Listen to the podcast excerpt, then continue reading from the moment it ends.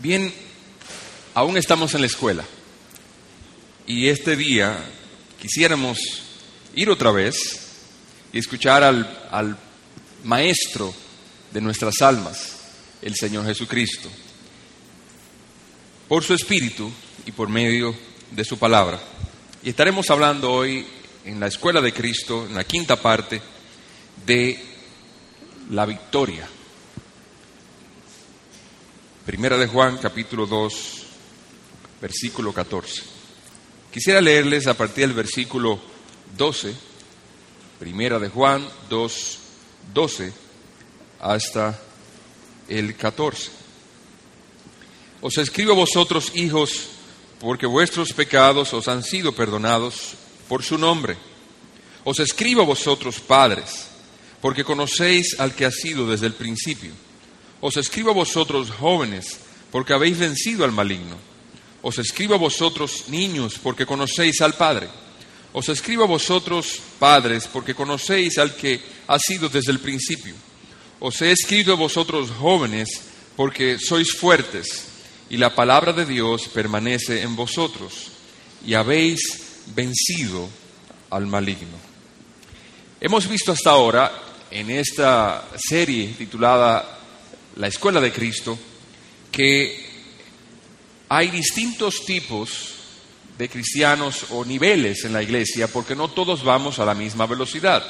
Unos van más lento, otros van más, más eh, rápido, pero todos vamos.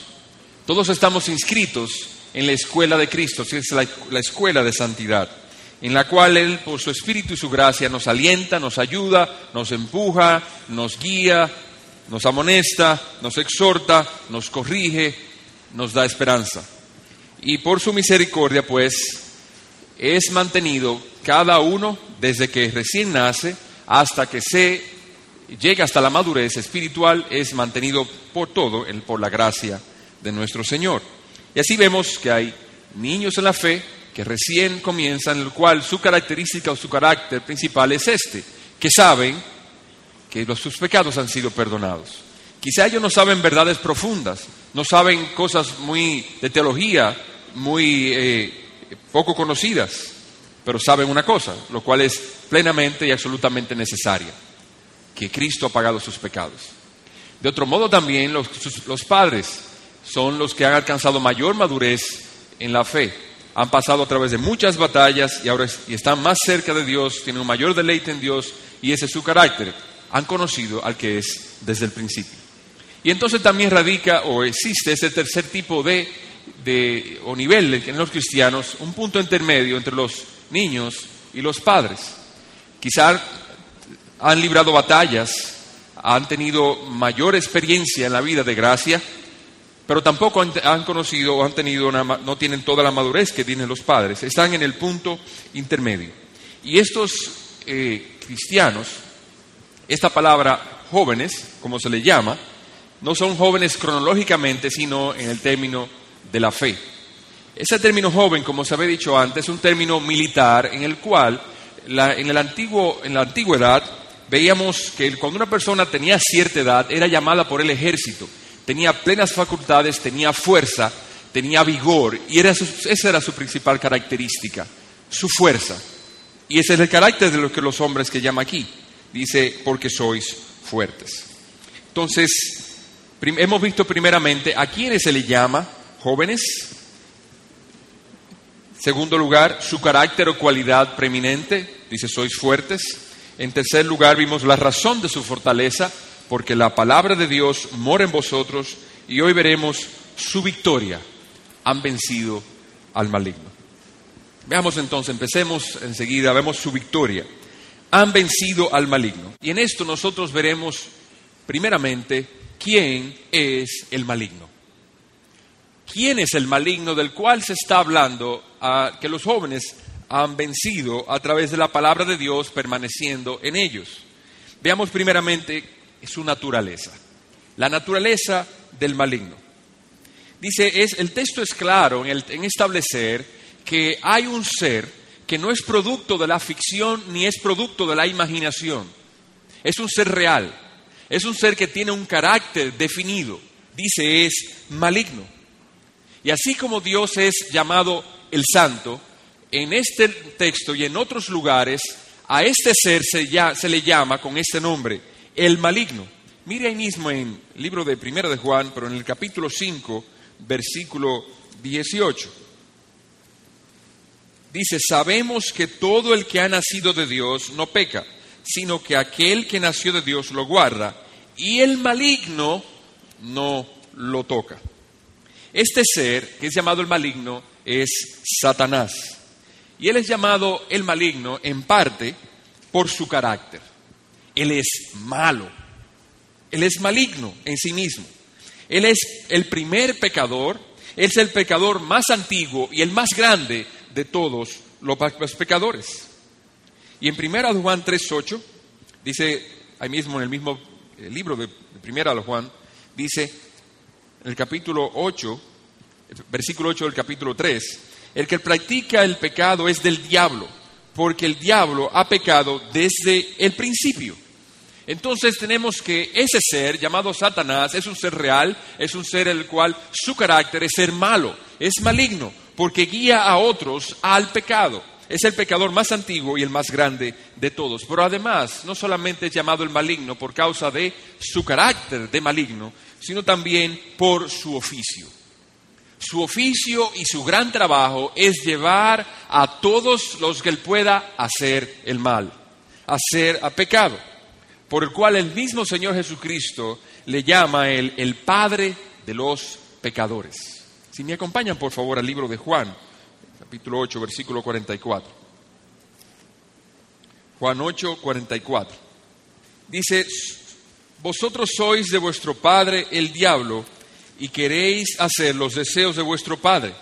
Él fue homicida desde el principio y no se ha mantenido en la verdad porque no hay verdad en él y cuando habla mentira habla de su propia naturaleza porque es mentiroso y el padre de la mentira. Todos los pecados del mundo pasados y presentes, de una manera directa o indirecta, han encontrado su forma de ser fomentados a través de ese ser, el maligno. Y en Satanás vemos una cualidad adicional. Satanás es el maligno. La maldad en él habita de una forma extrema. ¿A qué usted se refiere con eso? El hombre tiene la maldad de forma frenada. El hombre es pecador, pero la maldad en el hombre tiene freno. O sea que una persona nunca piensa todo lo malo que puede pensar todo el tiempo. Y tampoco una persona hace siempre todo lo malo que pueda hacer. Él tiene freno, hay lo que se llama la gracia restrictiva. Pero Satanás, en Satanás habita la maldad extrema. Todo el tiempo está pensando lo peor de todo lo que puede pensar. Y todo el tiempo tenderá a ser lo peor de todo lo que pueda hacer. De tal modo que solamente la gracia restrictiva de Dios o la gracia común en muchos casos es lo que lo detiene y por ende lo que nos detiene a nosotros del desenfreno. Y vamos a ver un ejemplo y el ejemplo de eso es la ley de Dios. Miren Levíticos 24, 19, 20. Vamos allá, por favor. Levítico 24, 19. Dice así la escritura. Si un hombre hiere a su prójimo según hizo, así se le hará. Fractura por, fractura, ojo por ojo, diente por diente, según la lesión que haya hecho a otro, así se le hará. ¿Qué sucede? Hay ocasiones en que nosotros nos hemos ofendido con nuestro hermano, con nuestro prójimo, con, cualquier otra persona, y nosotros nos, llenamos de pasión, nos llenamos de ira, nos llenamos de enojo y nosotros quisiéramos como picotearlo en pedacitos, cuando solamente le toca a él que le saquen el ojo o simplemente una, o simplemente una disculpa. Pero nosotros nos, nos volvemos furiosos, nos apasionamos y si nos dejaran, nosotros pudiéramos llegar al extremo. Dios entonces, en su misericordia, ha dado leyes en las cuales nosotros no podemos pasar de donde Dios nos paga. Eso es una restricción. Pero si Dios quitara su ley y dejara las cosas desenfrenadas y dejara que el hombre se asemejara a Satanás, entonces el hombre pudiera pensar todo lo malo y hacer todo lo malo que pudiese hacer o pensar siempre. Entonces, la misericordia de Dios entonces consiste en no dejar al hombre sin freno. El hombre puede hacer muchas cosas, pero malas, pero frenadas. Y por el contrario, puede hacer cosas relativamente buenas. En Satanás no encontraremos nunca nada en lo absoluto, ni en la matiz más pálido que sea bueno. El hombre aún puede hacer ciertas cosas relativamente buenas. Vamos a Mateo 7.9, por favor. Mateo 7.9. Dice así, ¿o qué hombre hay entre vosotros que si su hijo le pide un pan, le dará una piedra?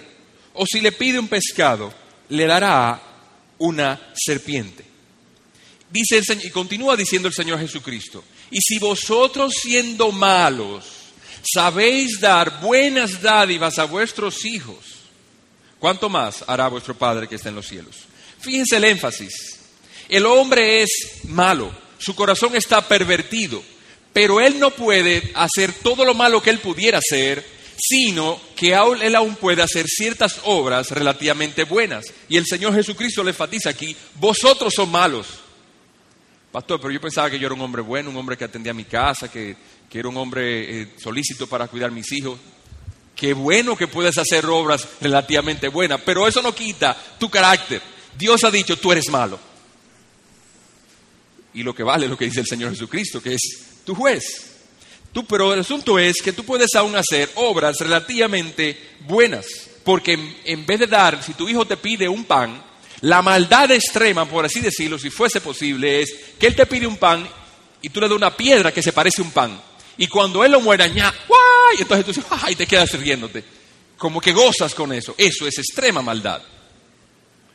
Por eso, por eso no todos los pecados son igualmente diabólicos. En otras palabras, hay pecados los cuales el hombre nunca haría en su curso habitual de pecado sin la intervención directa del diablo. ¿A qué esto se refiere? O vamos a ver un texto.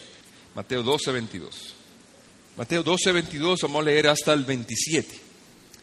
Dice, entonces le trajeron un endemoniado ciego y mudo y lo sanó, de manera que el mudo hablaba y veía.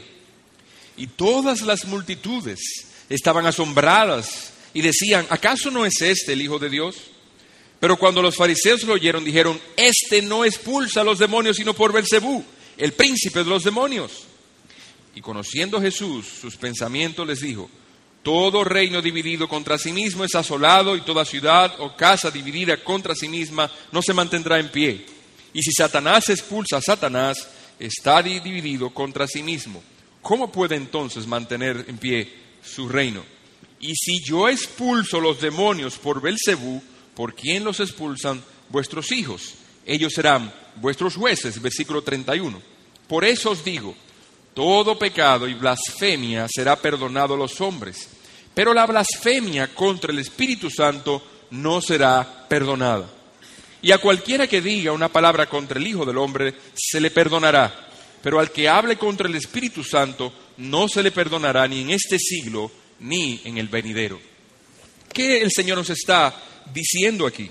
O que hay obras y hechos y pecados los cuales un hombre nunca hará en su curso habitual de pecado. ¿Cómo es eso de su curso habitual de pecado? Bueno, nosotros somos pecadores y nosotros lo que diariamente vamos a hacer es pecado. Y de tal modo es así que en el libro de Levíticos el Señor dice, Levíticos 24, 19, dice, en aquellos pecados en los cuales suele pecar el hombre.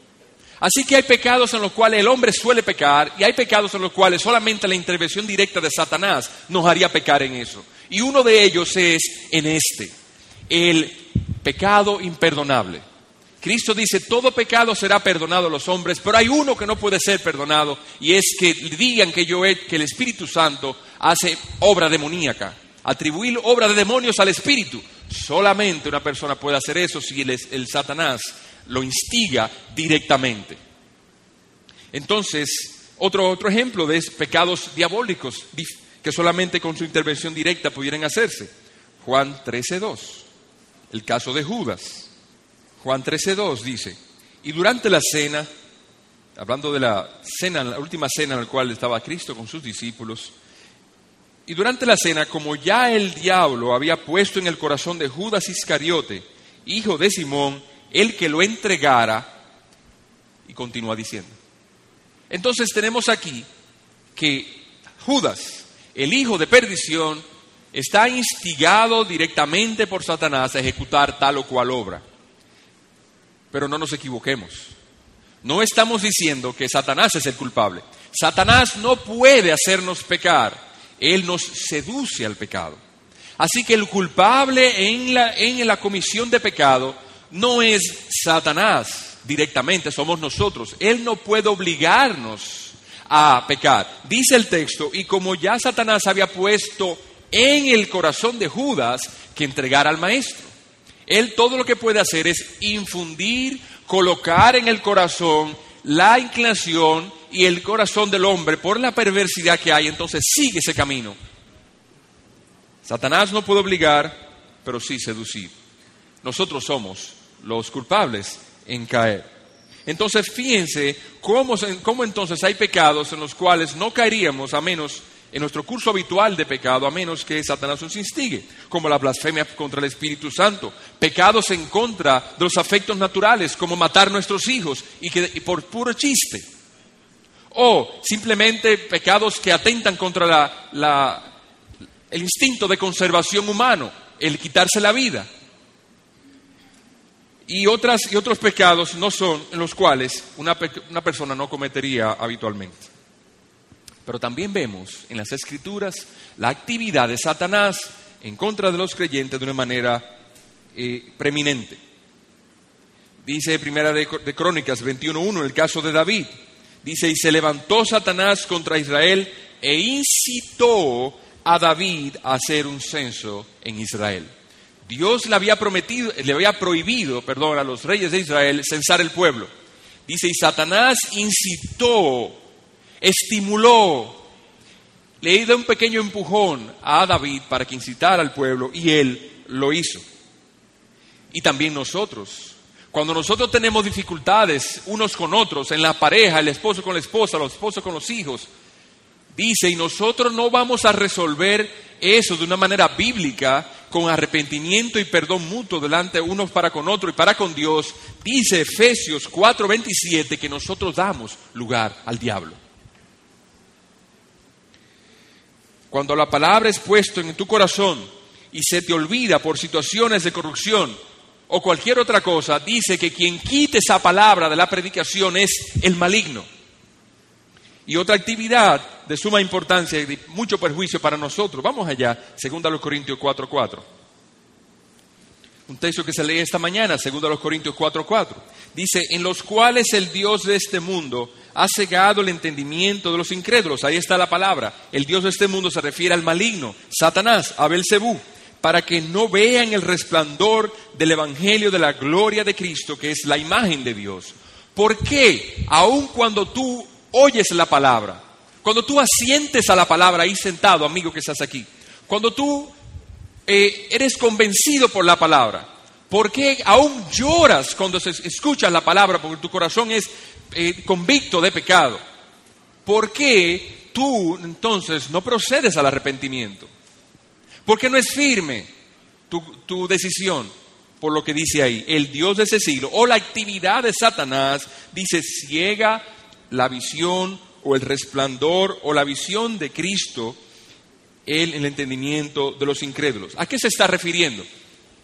El ser humano está facultado para perseguir lo bueno todo lo que brilla, el hombre está facultado para seguirlo. Él quiere ama lo que es bueno, lo que brilla y lo que lee la satisface, más se satisface. ¿Qué sucede? Dios a través de su palabra viene y convence nuestros corazones. Nos dice lo que es bueno. Nos, dice, aléjate del pecado y sigue lo que es bueno. Sigue a Cristo, sé semejante a Cristo y deja lo que las cosas de este mundo. Nosotros lo entendemos en el momento, Tú estás ahí y dices, esto es lo que yo voy a hacer. Yo voy a seguir a Cristo constantemente. nadie me va a apartar. Haces una decisión firme ahí sentado y ora, Señor, ayúdame. Pero inmediatamente sales por ahí, en el curso de la semana, tu visión que viste hoy de la bondad de Dios, de lo bueno que sería seguir a Dios, entonces es obstaculizada, velada, tapada, oscurecida por la visión de otras cosas que llaman más tu atención. O sea, que cuando tú ves el brillo de Dios hoy en la predicación, dices, wow, eso es lo que yo quiero, eso es lo que mi alma necesita para llenar mi satisfacción. Pero durante la semana Satanás dice, espérate, mira, eso es mucho más bonito, eso es, brilla más, eso es mejor. Y tú dices, es verdad, y lo tomas. Aquí tú ves, por ejemplo, que la, que la escritura dice que no hagas yugo desigual con los incrédulos. No puedes hacer negocio con un impío. No puedes casarte con una incrédula o con un incrédulo. Dios te convence de eso y dice, eso es verdad. Ahí está claro. No puede haber comunión entre Dios y las tinieblas. No puede haber comunión entre el diablo y, Jesucristo. Como dice el segundo los Corintios capítulo 6.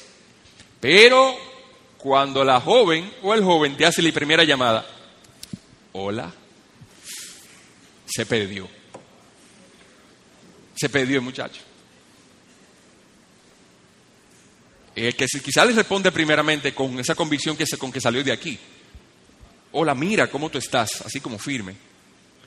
Tú sabes, he estado pensando en ti. Y yo estuve, ¿cuánta falta me has hecho? Te he extrañado tanto. Y muchacho, de verdad, no me diga. ¿Qué pasó? Tú habías visto eso con, tan, con, tanta, con tanta claridad. Cristo es más valioso. Cristo es eterno. Cristo no te va a fallar. Cristo es fiel. Cristo es bueno. Pero viene Satanás, incita, hace subir las corrupciones y la gloria de Cristo es velada y brilla más la muchacha o el muchacho o sus ofertas oh amigo que estás aquí, oh hermano que estás aquí. A ti hablo, joven, jovencita, hermano, hermana, adulto. No hay, no hay bondad en Satanás.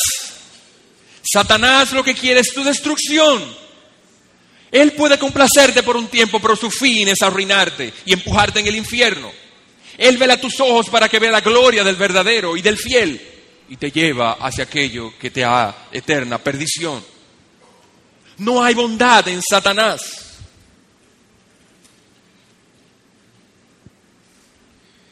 Y así del mismo modo cuando otras actividades prominentes de Satanás es cuando nosotros sembramos cizaña entre los hermanos.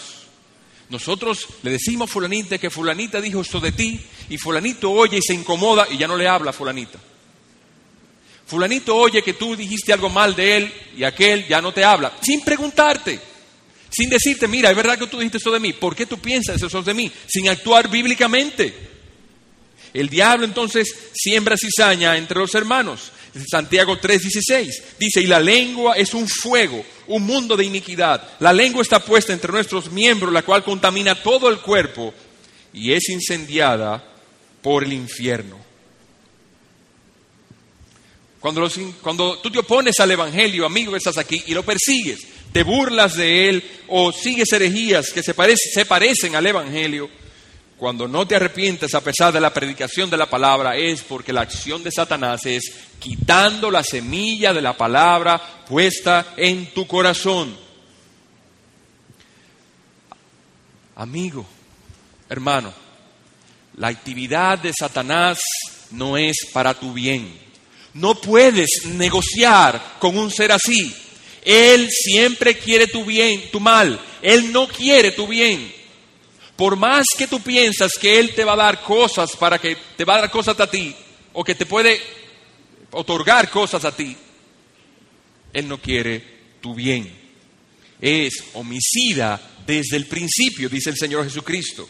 Y aunque creas que tú te estás saliendo con la tuya, con un pecado secreto que tú tengas en este momento, aunque tú creas que porque nadie lo sabe, todo va a ir bien, déjame decirte, tu fin será destrucción, porque Satanás no beneficia a nadie. Lo que quiere es tu destrucción. Él no parará. Él tiene una crueldad insaciable, un odio profundo y una actividad incesante en contra del hombre para destruirlo. Dice la escritura, el que encubre su pecado no prosperará, pero el que lo confiesa alcanzará misericordia. Entonces, el bien del alma del hombre no está en ocultar su pecado. Él piensa por el velo que ha puesto Satanás delante de él, que de andar en el pecado solapadamente, sin que nadie lo sepa, yo ando disfrutando de esta vida. Es triste que en esta época, en esta época nosotros vemos tantas personas alejadas de Dios, pensando que pueden encontrar en el pecado satisfacción, pensando que pueden encontrar en un placer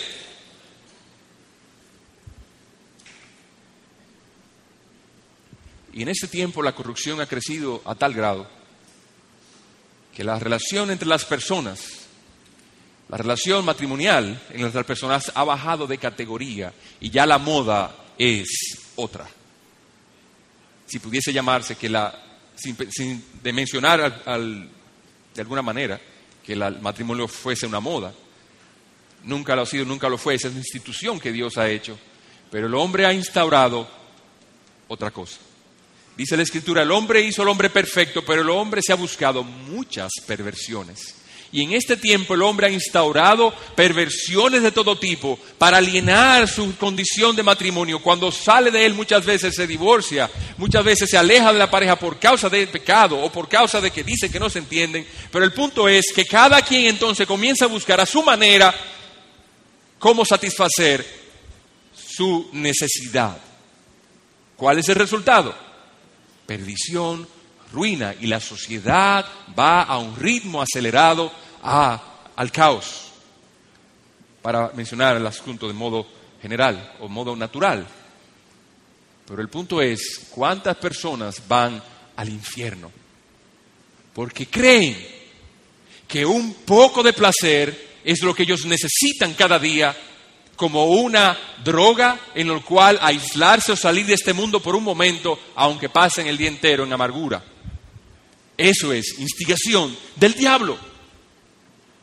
Pero déjame decirte, tú estás tomando prestado cosas que son de la autoría de Dios, porque todas las cosas buenas que hay en las, en las cosas creadas, Dios la ha puesto allí, Tú estás tomando las, las, cosas buenas de las cosas de Dios y legítimamente usadas para tu conveniencia personal sin glorificar a Dios con ello. Y tú piensas que tú te vas a salir con la tuya. Tú vas a comparecer ante el tribunal de Dios. Y déjame decirte, entonces verás cuál es la realidad. La realidad no es lo que te ha presentado Satanás. Lo que te ha instigado Satanás, lo que te ha seducido Satanás es otra cosa. Entonces, hemos visto en primer lugar acerca del maligno su naturaleza. ¿Cómo se manifiesta el ataque del maligno? No hay un lugar seguro sobre la tierra para salvarse de ese ser. No hay en esta creación donde meterse y que Satanás de alguna manera no te alcance o no te afecte, ya sea a ti, a tus hijos, a tu familia, a tus parientes. No existe un lugar así, salvo bajo la sombra de Dios. Vamos, vayan conmigo, por favor, al Salmo 91, del 1 al 3. Salmo 91, del 1 al 3 dice, el que habita el abrigo del Altísimo morará bajo la sombra del Omnipotente. Diré yo al Señor, refugio mío y fortaleza mía, mi Dios, en quien confío, porque Él te libra del lazo del cazador y de la pestilencia mortal. ¿Qué nos está diciendo el maligno? Nos está diciendo aquí que hay una sombra, hay un lugar donde no puede tocarnos el, mal. Y ese lugar es a la sombra del Dios Altísimo. Entonces, si estamos a la sombra del Dios Altísimo, ¿cuándo entonces nos volvemos vulnerables? Lógico. Cuando nos alejamos de esa sombra. Mire Isaías 59, 2, por favor. Vayan conmigo allá. Isaías 59, 2. El ataque de Satanás entonces ocurre cuando estamos fuera de la sombra de Dios. Isaías 59, 2. Dice, pero vuestras iniquidades han hecho separación entre vosotros y vuestro Dios, y vuestros pecados le han hecho esconder su rostro de vosotros para no escucharnos. ¿Qué está pasando? El profeta está hablando de una situación en Israel en la cual Dios se había alejado o el pueblo se había alejado de Dios. ¿Por qué y en qué manera? ¿Cómo que había ocurrido? Dice, vuestros pecados han hecho división. ¿Quién es Dios? Dios es la fuente de todo bien. La gloria de Él llena toda la tierra y toda la tierra está llena de su gloria y de sus beneficios. Así que mientras más cerca estemos con Dios y mientras conectado estemos a Él, la fuente de bondad, de misericordia, de compasión, de satisfacción, de consuelo, estará conectada a nosotros. Pero inmediatamente nosotros pecamos, hay una división que es hecha entre nosotros y entonces sucede, como diríamos en buen cebaeños, nos cortan el agua y la luz. Hablando de una forma pálida en la ilustración, si tú piensas, tú piensas que tener luz es bueno, Sí. Hay como veo mi, yo mi novelita, si no con eso. No siento que la novelita es buena, estoy diciendo que título tú la ves. Y el agua, ¿es bueno tener agua? Sí, es bueno tener agua. como, es más, yo prefiero vivir sin luz, pero con agua. ¿Cómo yo puedo asear la casa? ¿Cómo puedo asearme yo? ¿Cómo bebo agua? ¿Cómo limpio la casa? Eso es incomodísimo vivir sin agua. Ok, entonces si te cortan el agua y la luz, ¿cómo tú te sientes? Oh, terrible, no tengo sitio. ¿Qué puedo hacer? Me voy a morir. Pues de modo semejante, pálidamente semejante, es cuando el pecado corta la, lo que Dios suple en su bondad. Cuando nosotros nos alejamos de Él, dice que es cortada el, suplemento de bendición de Dios para con nosotros. Dice Isaías 31 en la versión de la Reina Valera. Hay de los hijos que se apartan, dice Jehová, para tomar consejo no de mí, para cobijarse con cubierta y no de mi espíritu, añadiendo pecado sobre pecado. ¿Cómo Él actúa? ¿Cómo entonces, si yo, mi bienestar está, es, mi bienestar radica estar bajo la sombra del Altísimo, cobijado bajo la protección del Omnipotente. Si yo entonces soy vulnerable cuando salgo de su sombra, entonces, ¿cómo yo me salgo? ¿Cómo es que yo conozco que, cometo tal estupidez? ¿Cómo yo me puedo salir de aquello que me beneficia tanto, que me ayuda, que me consuela, que me satisface? ¿Cómo yo puedo ser tan eh, tonto? ¿Cómo él entonces puede instigarnos a salirnos? Hay dos actividades de Satanás que pueden resumir todos sus ataques. Lo mencionamos en el sermón de, de hace 15 días en este tema y luego volveremos a mencionar con algunos otros detalles hay dos actividades por las cuales Satanás nos engaña para sacarnos de esa sombra. Primero, nos acusa de nos, acusa de pecado y nos tienta a pecar. Él nos acusa y nos tienta. Nos acusa con el pecado que hemos cometido y nos tienta con el pecado que no hemos cometido.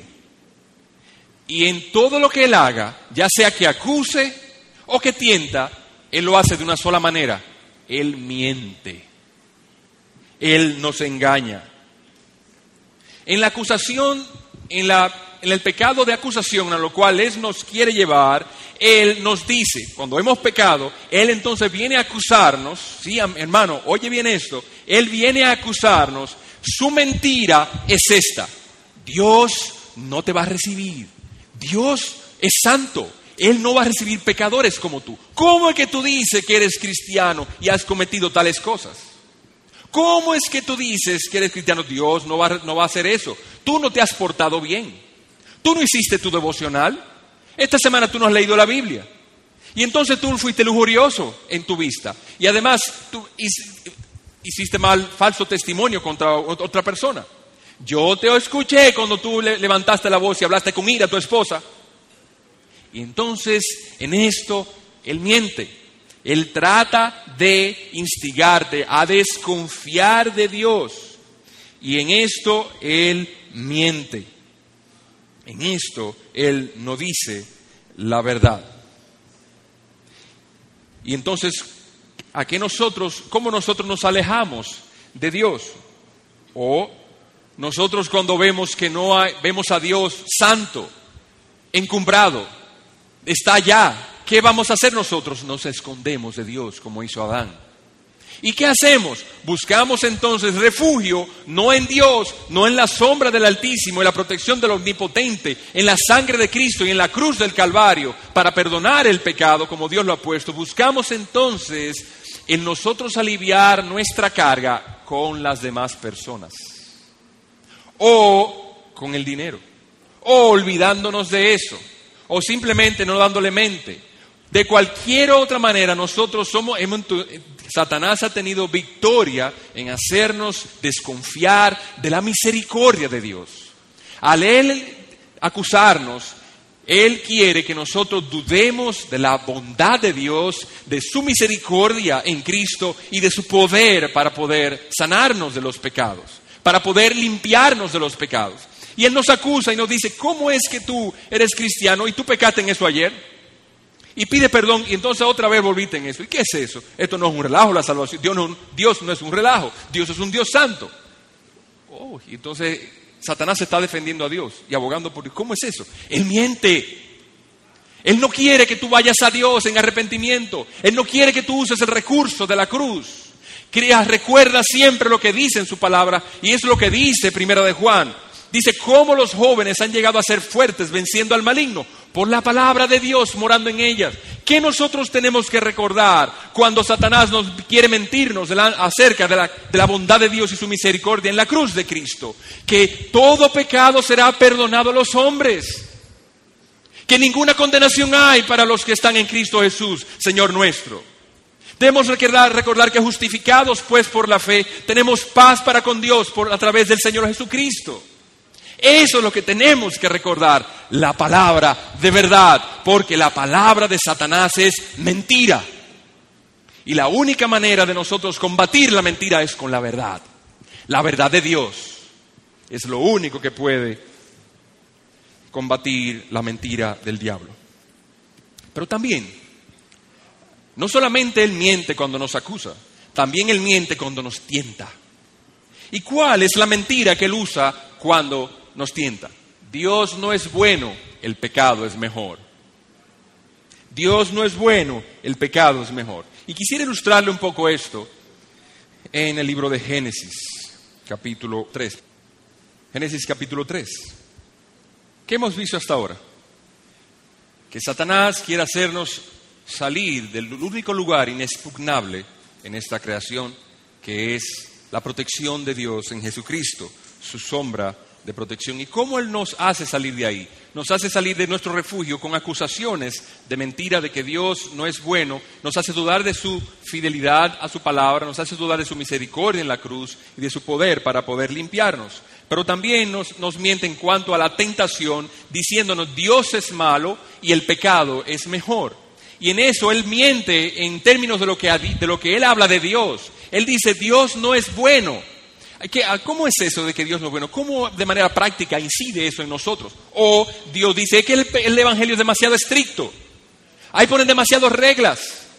El Evangelio es demasiado apretado. Tú no tienes chance de moverte. La puerta es muy estrecha. Tú tienes otras maneras de disfrutar. Tú eres joven. ¿Cómo tú te vas a asilar y, confinar a una vida así tan estoica, una vida como tan, tan eh, rígida, siendo tú tan joven? Eso cuando tú seas viejo, tú, tú te puedes arrepentir, ya tú no tienes fuerza, ya tú has quemado las etapas. En eso Él miente, porque no es bueno lo que le está diciendo lo que haga. Dios es bueno en preservarnos, pero también Él miente en cuanto a las consecuencias del pecado. Él dice, eso no es nada que tú hagas eso. Tú ahorita te arrepientes otra vez y viene y Dios te perdona. O simplemente tú lo, lo cometes un momentico, un solo pecado, nada más uno solo. Y ya. un gusto. Y entonces, Dios no te va a echar por eso. Dios es, Dios es, bueno, es perdonador, Él es, él es indulgente. Mira que su criatura va y lo perdone, le pasa por... Él es así. Así que, además tú eres cristiano, tú eres salvo por gracia y la, la salvación no se pierde. Pues entonces mira. Tú eres calvinista, ¿verdad? Pues mira y tú tienes. La salvación no se pierde. Pero en eso Satanás miente. Vamos a leer Génesis 3 del 1 al 5. Dice, y la serpiente era más astuta que cualquiera de los animales del campo que el Señor Dios había hecho. Y dijo a la mujer, con que Dios os ha dicho, no comeréis de ningún árbol del huerto. Primera mentira. Y esa mentira la mujer la captó. Y la mujer respondió a la serpiente, del fruto, Dios no ha dicho eso, Dios lo que ha dicho es que del, fruto de los árboles del huerto podemos comer, pero del fruto del árbol que está en medio del huerto, ha dicho Dios, no comeréis de él, ni lo tocaréis para que no muráis. Fíjense qué astuto es Satanás al primero plantear su engaño y su mentira. Dice él, con que Dios te ha dicho que no puedes comer de ningún árbol. Oye, Dios es un Dios malo. ¿Cómo que él va con tantos árboles, con tanta fruta bonita? Le va a decir que no se la coma ninguna. ¿Cómo es que Dios te va a decir que con tantas mujeres bonitas en Santiago, nada más te quede con una? Eso es una cosa terrible. ¿Cómo es eso? Tú tienes que probar, probando que se guisa o se guisa probando. Entonces, tú tienes que probar, porque la cosa hay que probarla. No es fácil conocer la mujer tan terrible ahora. A menos que tú la pruebes una, prueba mañana otra, entonces tú vas a ver cuál es la mejor. Dice Satanás, miente. Dios no ha dicho que no coma de los árboles. Dice, sino que de ese árbol no comas. De todo podemos disfrutar. Pero Satanás nos, dice, uno puede esperar, bueno, se va a avergonzar. De que, no, él no tiene modo de sentir vergüenza, porque él no les ha concedido el arrepentimiento. Así que él sigue implacable. Y la serpiente dijo a la mujer, ciertamente no moriréis. Segunda mentira. Rebatió primero la, bondad de Dios y ahora dice una mentira acerca de lo que él ha dicho, de la autoridad con que lo ha dicho. Pues Dios sabe que el día que de él comáis serán abiertos vuestros ojos y seréis como Dios. Tercera mentira. Conociendo el bien y el mal. Bien, la historia ya ustedes la saben, la mujer accede, come y da a su marido y dice, y fueron abiertos los ojos de ambos y conocieron que estaban desnudos. Entonces vimos la primera parte de las mentiras de Satanás dichas a Adán y a Eva en el huerto del Edén. Dios no es bueno, Dios no es fiel, Él no es verdad lo que Él está diciendo, Él no quiere tu bien, Él no quiere que tú seas como Él, Él quiere quedarse solo. Dios es injusto, Dios es un tirano, Dios es un tirano, Él no quiere que haya nadie a, su lado. Pero si tú comes, ya yo perdí el chance, pero ya si tú comes, entonces ya tú vas a ser como Dios. Pero Satanás mintió en cuanto a la bondad de Dios, en cuanto a que murmuró de Dios, y mintió en cuanto a las consecuencias que traería eso. Seguimos leyendo. Y cuando Dios los le encontró, le dijo, Cuando, Adán oyó al Señor entre los árboles del huerto, el Señor le llamó al hombre y le dijo, ¿dónde estás? Y él, respondió, te oí en el huerto y tuve miedo. Vergüenza y miedo. Dos cosas que van juntas en el corazón culpable. Una persona que es culpable es un hombre temeroso, un hombre cobarde. Me escondí. ¿Dónde estás? Y Dios le dijo, ¿quién te dijo que estabas desnudo? Y el hombre respondió, la mujer que me diste. La mujer que me diste por compañera me dio del árbol y yo comí. Entonces el Señor dijo a la mujer, ¿qué es esto que has hecho? La mujer respondió, la mujer, me, la, la serpiente me engañó y yo comí. ¿Cuáles fueron las consecuencias entonces que Dios comenzó a traer o a decirles acerca de lo que él había dictaminado o advertido antes? A la mujer le dijo, en gran manera multiplicaré tu dolor en el parto. Uno, con dolor darás a luz los hijos. Dos, ¿es así, hermanas y madres? Hay alguna que puede decir, no, fue, un cachullo, ni lo sentí cuando salió. ¿Cómo? Y hay que ponerle pitocín y, y comenzó a respirar para que, para aliviar la situación. Cuando tú hagas eso, acuérdate que es una sentencia de Dios. Dice, y él, y tu deseo será para tu marido, él tendrá dominio sobre ti. Pregunta, hermana, ¿es fácil llevar los maridos? Tu deseo, dice, será para él. No, mira que yo quiero ir a, yo quiero ir a, la, a la tienda a ver la, la ropa. No, vamos a la ferretería. No, pero que tú sabes, a la ferretería. Tu deseo será para tu marido. Él se va a enseñar de ti, dice el Señor. Y entonces Adán dijo, por cuanto has escuchado la voz de tu mujer y has comido del árbol, del cual te ordené diciendo, no, com no comas de él, maldita será la tierra por tu causa. Con trabajo comerás de ella. Uno, espinos y abrojos te producirá. O sea, tú vas a trabajar mucho en ella, vas a sudar, pero no recibirás a cambio la remuneración al mismo grado que has trabajado. Vas a trabajar muchísimo, vas a estar de sol a sol, pero te va a recibir, te va como una manzana apenas. No te va a dar lo suficiente. Y comerás de las plantas del campo con el sudor de tu frente. Y además, y además, por cuanto tú eres polvo, al polvo volverás. Vas a morir, como tal y cual te dije. Entonces, Fíjense que Satanás mintió en cuanto a la bondad de Dios y en cuanto a las consecuencias del pecado. Él disminuyó las consecuencias del pecado y subió la maldad de Dios. Él en todo lo que nos habla, Él miente. Fíjese entonces que en la acusación somos llevados a alejarnos de Dios, atribuyendo maldad a Dios, atribuyendo poca misericordia y poco poder para perdonarnos. Somos llevados a desconfiar de Dios, que Él no quiere nuestro bienestar. Que Él pone demasiadas reglas, demasiadas restricciones. ¿Cómo es que Dios es bueno y hay tanta maldad en el mundo?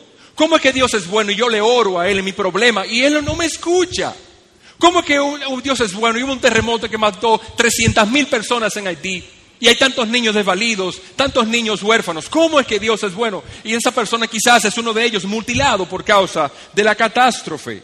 ¿Cómo es que Dios es bueno y entonces yo no tengo dinero para alimentar y mi familia, para traer medicina a mi hijo enfermo? ¿Cómo es que Dios es bueno y mi esposo, mi esposa o yo tenemos una aflicción, un quebranto que no se nos quita?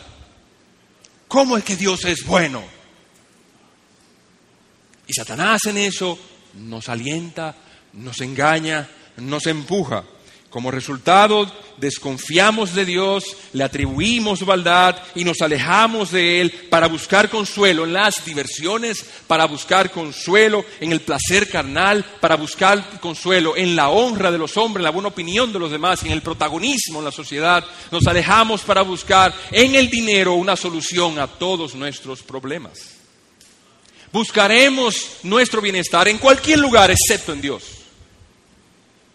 Y de ese modo nosotros estaremos saliendo de la protección de Dios y hay una, un pecado, el pecado hará división entre Dios y nosotros y su rostro no se volverá en torno a nosotros, sino que estará en contra. Buscaremos cualquier solución excepto en Dios.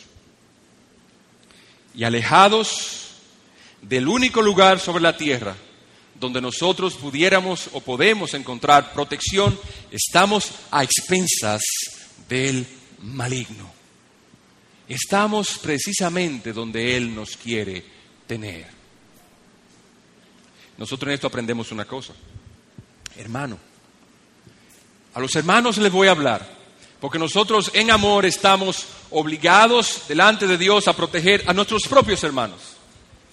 Generalmente, entonces, de acuerdo a lo que el texto nos está diciendo, lo primero que hará una persona en su ruta hacia la apostasía, un hermano en su ruta hacia dejar a Dios, lo primero es, de, es aislarse. ¿Y cómo una persona se aísla? Bueno, usted normalmente la persona se queda, saluda, eh, comparte con otro, con lo que conoce lo saluda, cómo está la cosa, y después se va. Pero esa persona comenzará entonces a irse sin saludar. Fulano, ¿qué pasa que no te vino? Que tuve que irme rápido. Y eso se vuelve un patrón en su vida. El hombre se está aislando. Poco a poco entonces la persona comenzará a faltar los, a las reuniones de oración los miércoles. Fulano, no te vi el miércoles. Bueno, tú sabes que el trabajo ahora, hay mucho trabajo y la cosa está difícil, tú sabes. Pero yo vuelvo. Poco a poco entonces la persona solamente irá los domingos en la mañana al servicio. No irá a la tarde. Fulano, mira que tú no vienes, ¿qué está pasando? Que no te vi el domingo. No, pero tú sabes que mi, se murió un tío. O fulano, mi mamá cumplió años. Mi hermano llegó de Nueva York. Me llegaron una visita. Se me dañó el carro. Todo sigue ocurriendo. Pero la realidad es que en el patrón de comportamiento de esa persona sigue un, patrón de comportamiento de aislamiento. Y la persona finalmente comienza a faltar domingo en la mañana, que otro tal día no viene y finalmente se desaparece. La persona no vuelve a oír la, palabra de Dios. Se coloca en su aislamiento justo donde Satanás lo quiere tener. Pero ¿por qué él hace eso? ¿Por qué él quiere aislarse? ¿Por qué él quiere alejarse del pueblo de Dios, donde ha dicho que ha tenido tanto placer y nunca se ha sentido tan bien como en el pueblo de Dios? Nunca ha tenido tanta alegría como, y tanta gozo como cuando canta los cánticos que aquí se, se cantan. ¿Qué ha pasado? O que Satanás ha puesto dudas en su corazón, ha puesto desconfianza hacia Dios. ¿En qué forma? Ah, en que hay una persona en la iglesia que me ofendió. Hay un hermano en la iglesia que vive enamorándome. Hay una hermana en la iglesia que yo no le caigo bien. No, en esa iglesia no hay amor. En esa iglesia solamente se van fijando lo que uno va vestido, en esa iglesia solamente se interesan en los ricos, a los pobres no les interesa. Satanás entonces pone pensamientos de acusación o de tentación para que la persona se aleje del lugar donde Dios protege, donde Dios cubre. Oh hermano que estás aquí, mira lo que Satanás quiere hacer contigo. En el día final no habrá excusa tú pudieras explicar la por qué tú te estás alejando, pero no podrás justificarlo. Abre los ojos. Satanás no quiere tu bien. De ningún modo querrá que tú vayas al cielo. Él quiere hundirte en el infierno. Su propósito es hacerte perder. Su propósito es destruirte. Tiene una crueldad insaciable. Bien, se nos ha ido el tiempo y solamente vimos al maligno. Pero quisiera darle un punto de aplicación para balancear la situación, porque hasta ahora vimos a Satanás sumamente maligno. La próxima vez veremos la victoria, pero a adelantar que mientras fuera de Dios el rumbo es incierto, en Cristo la victoria es segura. ¿Por qué? Porque Cristo venció. Dice que Cristo murió por nuestros pecados. Dice, resucitó para nuestra justificación y está y le ha sido dado potestades, le han sido dado principados y todos han sido puestos por estrado de sus pies. No hay fuerza, no hay fortaleza, no hay potestad, no hay principado que pueda contra nuestro Señor Jesucristo, el capitán de nuestras almas, y Él ha venido a este mundo a rescatar y a salvar lo que se había perdido. Entonces, amigo que estás aquí, hermano que estás aquí, no puedes hacer, no puedes hacer negocios de paz con el maligno. No hay paz para con el maligno. No se puede negociar, sino que debemos pelear contra él hasta que le venzamos. Dice, los escribo a vosotros jóvenes, porque sois fuertes y habéis vencido al maligno. Por tanto, el texto no nos da más salida conquistar o perecer. Conquistar o perecer. En el lado del enemigo tenemos un profundo odio, una crueldad insaciable y una actividad incesante. Y en el lado nuestro tenemos velar y orar para no entrar en tentación. El diablo es un enemigo real y a menos que la destrucción de nuestras almas sea, no habrá satisfacción para él. Ningún soldado de Cristo puede volver atrás. Ningún soldado de Cristo puede rendirse, ningún soldado de Cristo puede darle las espaldas al maligno y retirarse. Tiene que luchar, conquistar o morir. Hay algo que llama mucho la atención en el libro Los Efesios, capítulo 6. No lo vamos a buscar por causa del tiempo. Pero si lo buscan, verán que a partir del versículo 11 comenzamos a ver lo que se llama la armadura de la fe. Dice la Escritura, vestíos con toda la armadura de la fe. Vestíos con la larga, con el yelmo de la salvación, con el escudo del Espíritu, con la espada de la palabra. Y así todas las piezas de una armadura medieval que se describen allí para protegerse una persona y estar seguro en una batalla cuerpo a cuerpo con otra persona, se describe allá. Se describe el pectoral, se describe las partes de las piernas para proteger las piernas, se describe lo que es para proteger los brazos, las manos, el yelmo, la cabeza y además un escudo. Pero llama mucho la atención que en ninguna pieza de la armadura hay una pieza de protección para la espalda. ¿Qué aprendemos de ahí? Dios no espera en ninguna manera, ni va, a, a suplir ninguna pieza en alguna manera que nos proteja de huir contra Satanás. Cristo no volvió atrás frente a la cruz. Él iba adelante a Jerusalén. Estaba deseoso, dice él, cuánto he deseado beber esta Pascua con vosotros. Su deseo por morir por nosotros era, era grande. Amor era glorioso. Él quería salvarnos. No podía el capitán de nuestras almas volver atrás ni darle las espaldas a Satanás. Nosotros, si somos hijos de Dios, tampoco. Nosotros tenemos que ir hacia adelante, tenemos que pelear contra la tentación, tenemos que usar los recursos que Dios nos ha dado contra la acusación. La palabra de Dios está ahí. Dice, ¿por qué los jóvenes han vencido al maligno? Porque la palabra de Dios mora en vosotros. ¿Cómo es que hay cristianos que nunca leen la Biblia? ¿Cómo es que hay cristianos que solamente leen los comentarios de escritores? Son buenos los comentarios de escritores, pero es necesario que tú te llenes de la palabra de Dios. Lo que usa la espada del Espíritu no son los comentarios de esos pastores, de esos escritores famosos. Lo que usa el Espíritu es la espada de la palabra. Es necesario entonces, como decíamos la vez pasada, que tú te hagas que eso more en abundancia en nosotros. Así como conocemos personas que están morando en ellos la abundancia de la pelota, ellos oyen pelota en la mañana, mediodía y en la noche, oyen los comentaristas, ven los juegos de pelota, leen en el periódico, su corazón rebosa de pelota. Tóquele la tecla y usted verá que se pasa el día entero hablando de eso. ¿Cómo es que tú le tocas una tecla a un cristiano y él no te habla más de dos minutos del Evangelio de Cristo? Pero tócale la tecla del negocio. Y el hombre esto lo ve entusiasmado, lleno, y, si, y si vendedor peor todavía. Pero si le hablas de la palabra de Dios, ah, mira, yo voy a una iglesia, está muy feliz allá y me siento muy bien. Y ven acá, pero la escritura, como decía el pastor José esta mañana, no es el evangelio, la buena nueva de salvación, no es primeramente un mensaje de experiencia personal, es un mensaje de las buenas nuevas de Dios perdonando a pecadores y un, y un, Dios enviando a su Hijo a morir, a salvar los pecadores. Un aquel que derramando sangre para salvarnos, eso es el Evangelio. Debemos entonces leer la Biblia.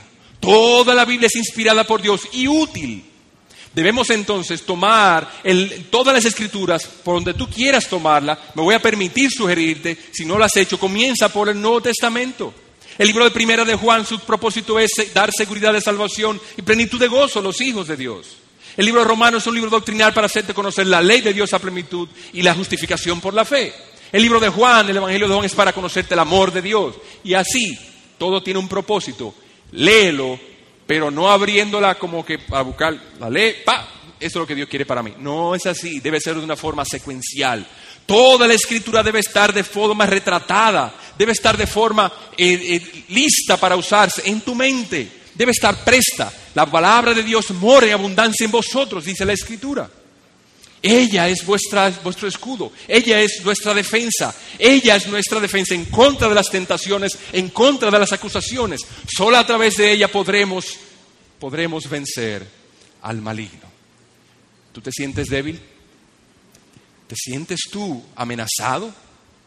¿Te sientes tú cobarde y temeroso? ¿Huye de las personas y de la mirada de la gente? Tienes un pecado que tienes que confesar. Pero Dios es bueno. Ve a Él, Él te perdonará. Pero eso está en su palabra. O lee la palabra. Llénate de ella. Ella te protegerá. Ella te guardará y te hará más que vencedor en el Señor Jesucristo. Estas son las palabras de nuestro Señor en el libro de Apocalipsis al hablarle, decirle a Juan la revelación a las iglesias. El que venciere. Amén, hermano, Cristo no espera de ti más que esto. Debe vencer a través de su palabra. Que Dios pues bendiga su palabra para traer bendición a nuestras almas.